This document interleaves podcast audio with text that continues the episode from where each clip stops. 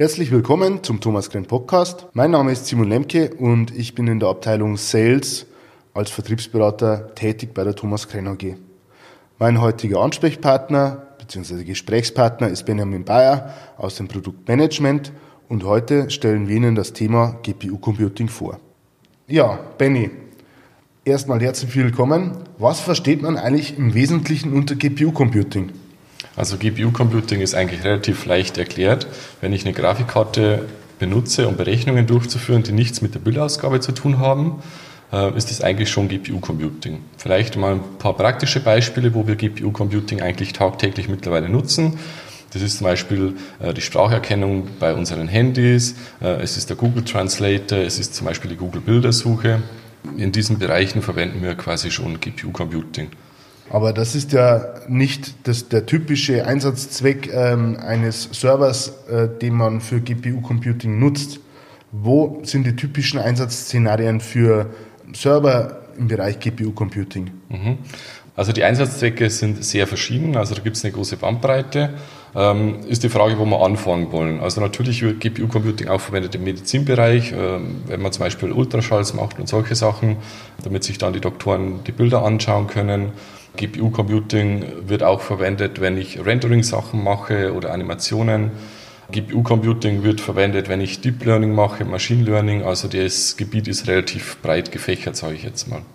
Okay, also zum Beispiel auch ähm, Rendering in Bezug auf äh, in der Industrie, auf Fräsmaschinen, Berechnung von Oberflächen, Berechnungen von Herstellungsvorgängen. Ähm, das kann man alles mit GPU-Computing machen. Genau, richtig. Also natürlich muss die jeweilige Software, die für den Bereich eingesetzt wird, natürlich GPU-Computing unterstützen. Aber generell äh, ist so, dass GPU-Computing mittlerweile in der breiten Masse, sage ich jetzt mal, angekommen ist. Und wo liegen die Vorteile von GPU-Computing gegenüber herkömmlichen Berechnungen? Mhm. Ähm, also das ist eigentlich relativ einfach auch erklärt. Da muss man sich nur die Architektur anschauen. Die GPU oder die Grafikkarte an sich ist eigentlich relativ einfach aufgebaut und sie kann sehr gut und sehr schnell parallele Berechnungen durchführen. Äh, das kann die CPU nicht. Äh, darum hat die CPU da eher Nachteile, allein von der Architektur und so weiter. Äh, und das kann halt die GPU wesentlich schneller. Das heißt, sehr viele Datenmengen, was parallele Berechnungen angeht, verarbeiten, berechnen und ausgeben. Du sprichst die Architektur an. Ähm, wo sind hier die großen Unterschiede zu einem Prozessor? Mhm. Äh, wenn ich jetzt zum Beispiel einen normalen CPU-Prozessor habe, äh, dann reden wir natürlich auch von Kernen zum Beispiel. Also wenn ich jetzt eine CPU habe mit 18 Cores, 18 Kerne, dann kann ich mit den 18 Kernen Berechnungen durchführen gleichzeitig. Ja. Äh, bei der Grafikkarte sieht es ein bisschen anders aus. Die hat auch Kerne, dementsprechend, aber viele hundert Kerne. Die Kerne sind halt viel einfacher aufgebaut, weil sie nur spezifische Aufgaben erledigen muss, dementsprechend. Und da sind wir wieder bei dem parallelen Abarbeiten dementsprechend. Dadurch, dass ich bei der GPU so viele kleine Kerne habe, die nur spezielle Berechnungen durchführen können, äh, ist die natürlich wahnsinnig schnell. Wenn man vergleicht eine CPU mit 16, 24 Kerne gegenübergestellt ähm, einer Grafikkarte, die ja ein paar tausend Kerne hat, wenn man sich manche Grafikkarten anschaut. Oh, okay. Einige tausend spezialisierte Kerne, die für den Anwendungszweck sozusagen optimiert sind gegenüber, ich nenne es jetzt einfach mal, wenigen 10, 20 Kernen, die hochkomplex sind, aber eben für die allgemeine Berechnung sozusagen konzipiert sind, also nicht für den speziellen Anwendungsfall. Dadurch ist der große Vorteil da bei den GPU-Kernen in der Grafikkarte. Das habe genau. ich jetzt verstanden. Wo liegen dann die Risiken von, von GPU-Computing? Ja, GPU-Computing, ähm, von den Risiken her, da muss man ein bisschen unterscheiden. Ähm, also was wir jetzt aus der Praxis mitbekommen haben, ist, dass das Thema, ja, sage ich mal, ähm, zu oberflächlich angegangen wird. Das, die Info haben wir auch von Nvidia selber bekommen. Das heißt, ich als Unternehmen habe jetzt ein Projekt, der möchte GPU-Computing machen, egal in welchem Bereich. Dann ist der erste Schritt natürlich, dass ich mir Hardware kaufe. Allein bei der Hardware kann man schon einige Fehler machen, was man da für Hardware kauft, weil man muss natürlich den Anforderungsbereich dementsprechend genau spezifizieren. Und was auch nicht zu verachten ist und was der größte Bereich eigentlich ist beim GPU-Computing, ist der Softwarebereich quasi. Äh, ich muss viel Know-how haben, was Software angeht. Sprich, wenn ich jetzt, jetzt gehen wir mal ein bisschen tiefer, Deep Learning oder Machine Learning mache, ähm, da gibt es ja mittlerweile fertige Frameworks, wie zum Beispiel TensorFlow. Äh, die vereinfachen ja das Ganze jetzt, zumindest den Einstieg. Ähm, aber ich muss trotzdem genau definieren, was will ich jetzt machen. Ich habe jetzt gewisse Daten, ich muss diese Daten aufbereiten und was will ich dann dementsprechend als Ausgabe haben. Also es gibt keine kompletten fertigen Frameworks, dass ich sage, okay, ähm, ich habe jetzt tausende von Bildern und auf diesen tausenden von Bildern will ich jetzt erkennen, ist da ein Haus drauf oder nicht dementsprechend. Okay, also man muss sozusagen die Daten, die man verarbeiten möchte, in gewisser Weise vorbereiten, ähm, damit dann die vereinfachten Kerne auch ihre, ich sage jetzt mal, optimierte Funktionsweise darauf anwenden können. Genau, also es ist sehr viel Programmieraufwand natürlich. Also man muss, ähm, ja, sage ich mal, auch gut in Mathematik sein. Äh, ich muss äh, dementsprechend auch, ähm, ja, sage ich mal, die lineare Algebra nennt sich das Ganze, ähm, wird halt das Ganze aufgebaut, wie ich halt dann meine, sage ich jetzt mal, meine, also es ist generell so, dass die Daten natürlich äh, vorbereitet werden müssen, das ist klar. Ich muss mir zuerst anschauen, was sind meine Ausgangsdaten? Also nehmen wir zum Beispiel mal das Beispiel Logfiles. Ich habe Logfiles mit tausenden von Zeilen dementsprechend. Und jetzt will ich eine Auswertung machen, okay, wie hoch ist die Wahrscheinlichkeit, dass mir zum Beispiel demnächst eine Festplatte ausfällt. Ähm, da muss ich natürlich definieren, äh, was habe ich für Daten, was will ich genau wissen. Und da muss ich das Ganze sogenannt modellieren, damit dementsprechend die Software oder zum Beispiel äh, das Framework weiß, okay, was für Daten muss ich sammeln, was muss ich aus oder berechnen dementsprechend, damit ich dann einen Wert bekomme, der, wo man sagen kann, okay, äh, in den nächsten drei, vier Tagen fällt zum Beispiel eine bestimmte Festplatte aus. Okay. Ähm, Nochmal, um auf die Hardware zurückzukommen. Kann man GPU-Computing mit jeder beliebigen Hardware machen, beziehungsweise welche Voraussetzungen und äh, auf was sollte man achten, wenn man sich jetzt einen Server oder eine Workstation für GPU-Computing kauft mhm. oder kaufen möchte? Mhm. Also generell, wenn man es ganz einfach sagen will, geht es theoretisch mit jeder Hardware.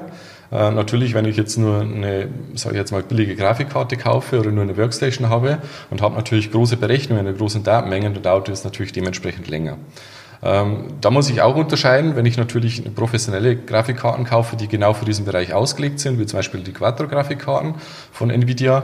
Ähm, die können natürlich sehr schnell Berechnungen durchführen, kosten halt ein paar tausend Euro.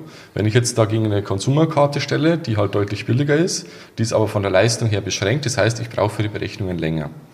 Äh, was natürlich auch dazu kommt, ist, ich muss den Datendurchsatz natürlich berechnen. Das heißt, die Daten müssen da irgendwo liegen. Äh, die müssen natürlich in die Grafikkarte, sage ich mal, eingelesen werden, damit diese die Berechnungen durchführen kann.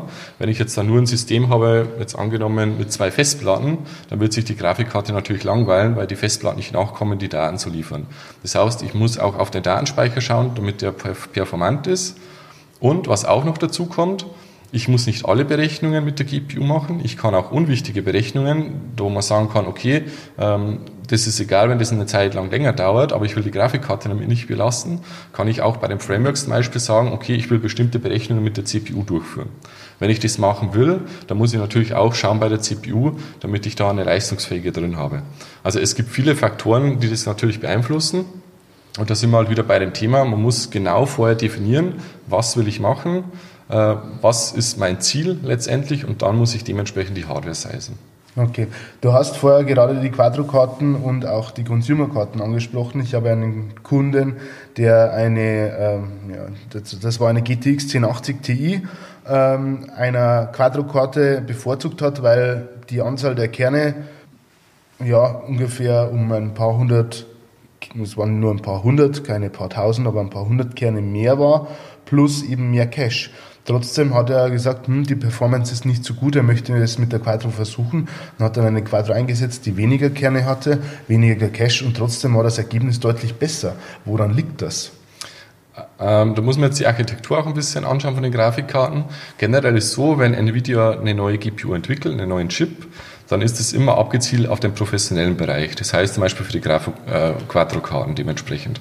Ähm, wenn die GPU dann fertig ist, werden die Grafikkarten natürlich gebaut und dann wird die gleiche GPU bzw. die gleiche Architektur genommen für die Konsumerkarten, wie man sie alle kennt, die GeForce-Karten für unsere Spieler zu Hause, äh, die natürlich von den Leistungen her beschränkt sind. Das heißt, die werden technisch runtergeregelt, sage ich jetzt mal. Was zum Beispiel die Konsumerkarten nicht haben, und die professionellen Karten schon. Und jetzt sind wir bei dem, warum das die Quattro-Karten teilweise schneller sind. Die haben spezielle Funktionalitäten, um Berechnungen noch schneller durchführen zu können. Da sind wir zum Beispiel bei dem Thema Tensor Cores. Die haben zum Beispiel die GeForce-Karten eigentlich nicht.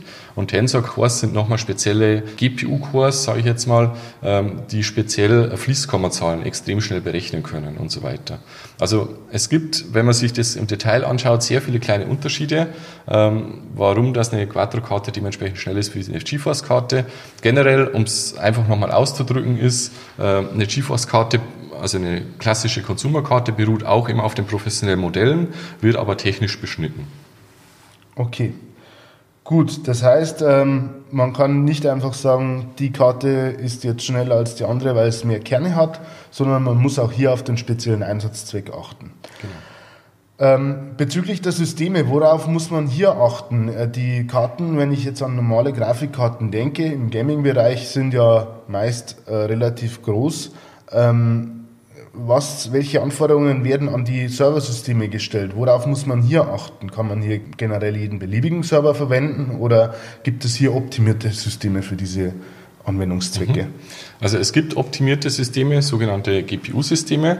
Ähm, die sind optimiert natürlich, dass ich mehr Grafikkarten einbauen kann. Bei normalen Rex-Server tue ich mich da schwer. Wenn ich jetzt zum Beispiel nur zwei HE-Server habe, dass ich dann zum Beispiel vier, sechs oder acht Grafikkarten einbauen kann. Äh, das sind die GPU-Systeme natürlich klar im Vorteil.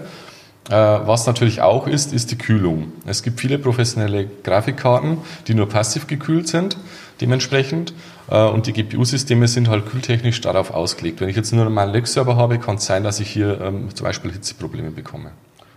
Also muss man sehr stark darauf achten, dass von der thermischen Kühlung her das Gerät dafür geeignet ist und die Karten auch da drin freigegeben sind, weil es ansonsten ja, dazu führen kann, dass das System innerhalb kürzester Zeit überhitzt und somit Schäden nimmt, beziehungsweise einfach nicht die Leistung bringt oder eben sich selber abschaltet. Das genau, richtig. Gut, okay. Dann würde ich sagen, ich sage danke für die vielen Informationen, bedanke mich bei allen Zuhörern und wünsche noch einen schönen Arbeitstag.